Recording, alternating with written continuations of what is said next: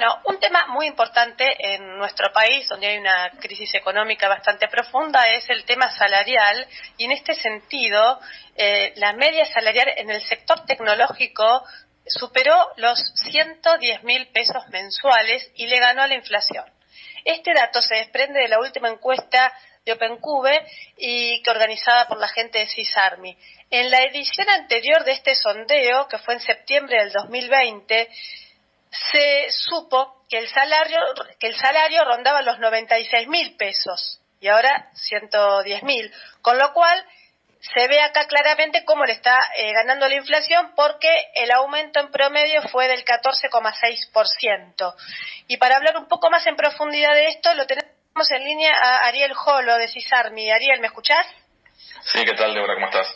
Muy bien, ¿vos? Bien, todo bien. ¿Cuántos datos se desprenden de esta encuesta que es pública, que la gente de todo el país puede participar de forma anónima y que se hace varias veces al año? Sí, se hace dos veces al año, lo hacemos eh, coincidir con lo que sería el aguinaldo, más o menos el periodo de diciembre, enero y julio, agosto. Eh, y sí, hay millones de, data points o de puntos de datos que están abiertos para que la comunidad misma también pueda hacer el análisis.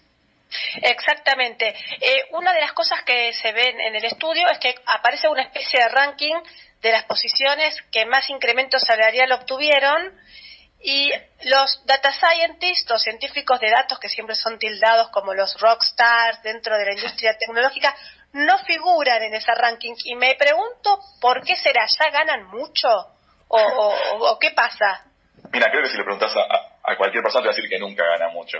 Eh, en este caso, lo, que arrojó esta encuesta es que los puestos que más ganan son los de, que tienen que ver con puestos gerenciales, de, directores o, justamente de gerentes. Y después está Data Scientist y Data Engineer, que son dos puestos, eh, pues son dos caras de la misma moneda que se encargan de, manejar los datos de las organizaciones que eh, hemos visto un boom en los últimos cinco años y son los puestos más requeridos. Después están los que son los eh, líderes técnicos, arquitectos, eh, pero sí, todo lo que sea el manejo de datos está muy en boga hoy en día son puestos muy difíciles de, llenar porque no hay mucha gente que se dedique a eso, por, justamente por lo nuevo que es el, rol. Sí, también en el ranking, en el estudio lo que sale son eh, un desglose a nivel de sueldos regionales. En primer lugar aparecen la Ciudad Autónoma de Buenos Aires, Neuquén, Córdoba, Santa Fe, Mendoza y la provincia de Buenos Aires. Y lo que dice, como a modo de conclusión el estudio, es que esto coincide con los lugares en donde se encuentran los polos tecnológicos. Y la pregunta que yo me hago es, ahora que estamos todos teletrabajando, ¿no habría necesidad de estar trabajando en Tandil, de vivir en Tandil donde hay un polo. Yo podría trabajar desde cualquier lado. Entonces, ¿qué pasa? ¿Este estudio no estaría reflejando eso o las empresas todavía prefieren, aunque la gente teletrabaje, contratar gente de la misma ciudad en donde se encuentran?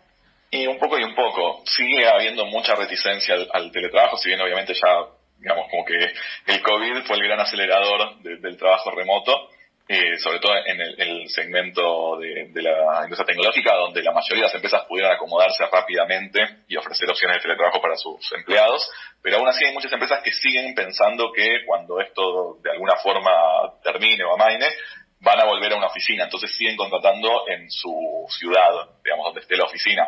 Pero sí, que cada día más se ve que más gente se está yendo a vivir fuera de las grandes ciudades buscando un poco de tranquilidad, un poco de paz, teniendo la posibilidad de con una buena conexión a Internet trabajar para cualquier eh, empresa de la Argentina o de Estados Unidos o Europa, que son los, otros dos, grandes empleadores que tenemos en, nuestro país, ¿no?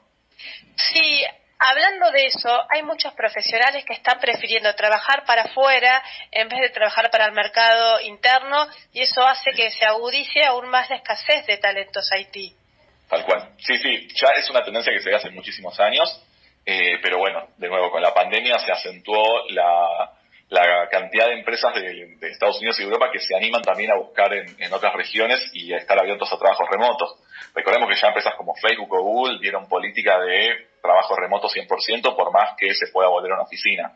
Entonces ya no les importa que estés en alguno de sus centros de, digamos, sus, eh, sí, en sus oficinas o distribuido en cualquier parte del mundo, de nuevo, hoy en día mientras tengas una buena conexión a Internet y puedas ajustarte al horario, eh, podrías trabajar tranquilamente en cualquier empresa de, Silicon Valley.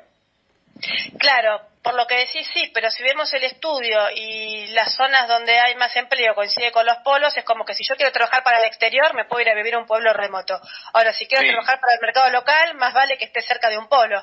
Te conviene, quedarte donde estás, pero también eh, que las empresas estén abiertas a eso no quiere decir que necesariamente que la gente pueda hacerlo tan fácilmente. Por ahí sí hay un segmento, gente sin familia, me imagino, eh, que puede ir y venir a, Piacere, y por ahí otros que tienen chicos en, edad escolar, que cambiar de colegio, cambiar ni hablar de, provincia o de región sería como más engorroso, temas familiares y demás. Entonces, por eso, si bien las empresas están abiertas, no todo el mundo está o tiene esa posibilidad o está abierto a esa posibilidad, o es una decisión por ahí un poco más compleja que en este primer semestre que hacemos de la, encuesta todavía no se había reflejado. Sí sería interesante de acá a la de julio o la de diciembre de 2021 ver si esto cambió o no.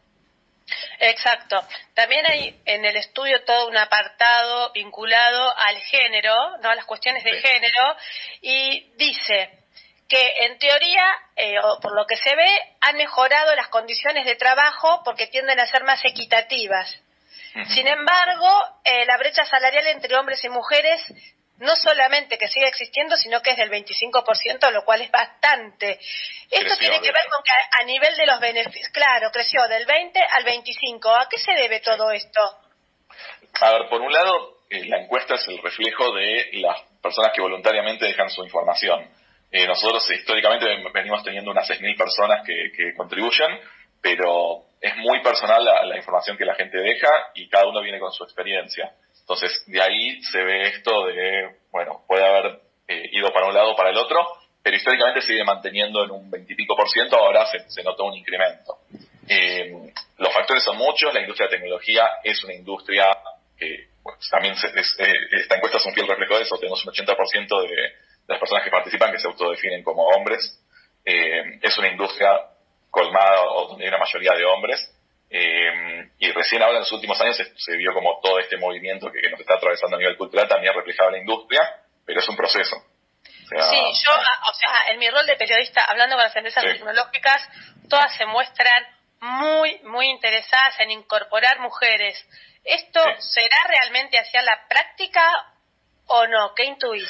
Hay, hay una, a ver, está la diferencia entre diversidad e inclusión, ¿no? O sea, creo que las empresas todas están haciendo un gran trabajo o, empezaron a hacer este trabajo, pero muchas están más que nada en la parte de, diversidad y, no tantas en la parte de inclusión, porque uno puede desde la, desde la estrategia, digamos, de, reclutamiento, puede hacer algunas acciones como para mejorar su, su, posición frente a minorías, ¿no? En este caso podemos hablar de mujeres en tecnología, que, es una minoría. Eh, pero a su vez, una vez que uno contrata a, una mujer, tiene que también encontrarse en un entorno que también sea favorable. Eh, entonces, ahí es donde por ahí todas las empresas creo que les está faltando o están transitando ese, ese camino, que no es fácil. O sea, realmente conocemos eh, consultoras que se dedican a ayudar a las empresas a hacer eso, por ejemplo. Entonces, eh, ¿por qué en el estudio se dice que ustedes creen que las condiciones de trabajo tienden a ser más equitativas Sí, ahora me estás diciendo que a muchas empresas les cuesta encontrarle la vuelta para que el trabajo de la mujer sea compatible con su vida personal y que encima ganan 25% menos. Porque antes estábamos mucho peor. O sea, las, nuevas generaciones, hoy en día hay muchos movimientos y hay muchas comunidades, y hay muchos bootcamps, eh, y también hay esfuerzos dentro de las empresas y lo que se llama como la figura de aliado, de mentor, que colaboran a que cada día la inserción sea mayor, pero es un proceso. O sea, estamos mejorando, estamos lejos de estar en un lugar óptimo. si seguimos teniendo un 25% de, de, brecha salarial, si seguimos teniendo, hay otro otro ítem que evalúa la encuesta que tiene que ver con la violencia laboral, que no, necesariamente tiene que ver con, cuestiones de género, pero puede estar ligado en algún punto. Sigue habiendo un, un 20 y pico por ciento que presenció hechos de violencia laboral en su trabajo anterior, un 10% que presenció situaciones de violencia en su trabajo actual. Esto es un proceso estamos lejos de estar en el lugar óptimo en, ninguno de estos indicadores, pero históricamente venimos mejorando. Eh, también hemos tenido en esta edición la mayor participación de mujeres o identificadas como mujeres en, la, historia de las encuestas. Esta es la treceava encuesta que hacemos, o sea, es el treceavo semestre que, censamos y en, este fue donde más, más eh, mujeres hemos tenido. Históricamente creo que hemos arrancado en un 5% y de ahí fue mejorando, tenemos eh, casi un 15%. De nuevo, estamos lejos de un lugar ideal. Pero bueno, aparentemente vamos evolucionando. ¿Vos ¿Va mejorando? Sí, sí. ¿Vos le recomendarías a la gente en general, a los chicos que no saben qué estudiar y demás, que estudien programación porque hay pleno empleo, porque es fácil, porque se aprende rápido y todas esas cosas que se escuchan por ahí? Eh, ¿Por es fácil? No, porque definitivamente no es fácil. Sí hay empleo.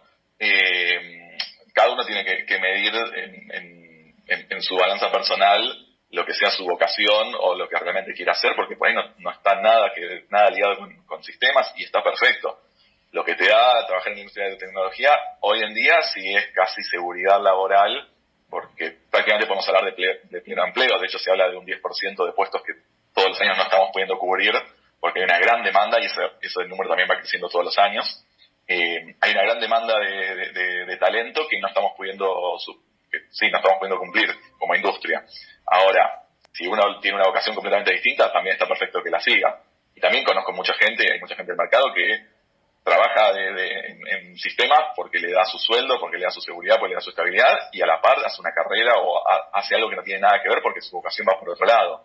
Mi recomendación, obviamente, sí, esta es una industria en, muchos puntos maravillosa, eh, donde tenés muchas oportunidades, pero también tiene que estar alineado con tu deseo, porque también es un, es un trabajo muy, muy, muy demandante eh, y el nivel que se está exigiendo hoy en día también tiene que ver con eso, no es un trabajo de 9 a 18 muy tranquilo. Entonces, hay que poner en la balanza personal eso.